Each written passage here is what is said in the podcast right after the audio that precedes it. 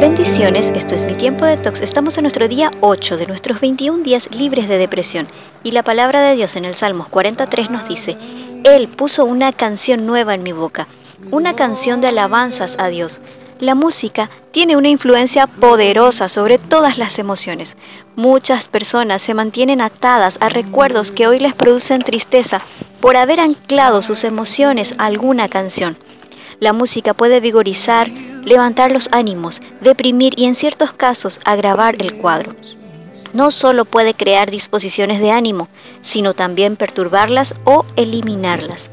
El psiquiatra Trim Lahaye dice que la música puede ejercitar su influencia sobre las emociones pasando por alto la mente.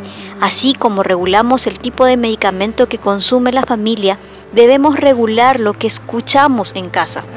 Proverbios nos dice que el que canta canciones al corazón afligido es como el que quita el abrigo en tiempos de invierno. Al analizar cuidadosamente la letra de muchas canciones populares, notamos que están compuestas de quejas, lamentaciones, obscenidades, infidelidades, desesperanzas. Lo último que una persona deprimida o triste debe consumir es este tipo de música. En los hogares debiera abundar la música, pero no cualquier tipo.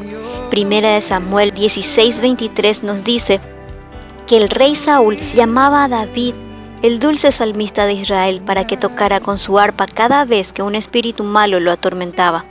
No permitas que sean tus circunstancias las que determinen la música que escoges. Sé consciente del tipo de música que estás consumiendo. Rechaza toda música que haga juego con tu estado de ánimo. Pero ¿cómo voy a elegir una canción alegre si no me siento bien? Difícilmente encontramos un lugar menos apropiado para cantar que la celda de una prisión. Sin embargo, Pablo y Silas utilizaron tal ocasión para reconfortar su espíritu por medio de alabanzas. En lugar de quejarse a Dios y sentir lástima de sí mismos, comenzaron a cantar y alabar al Señor. Llenemos nuestra casa con alabanza y adoración. Canta en voz alta canciones con acciones de gracia. Escucha música estimulante por la mañana, música activa mediodía y música reposada por la noche. Escribe tu gratitud del día y recuerda la palabra de Dios en Salmos 95.1. Vamos, cantemos con alegría, alabemos a nuestro Dios.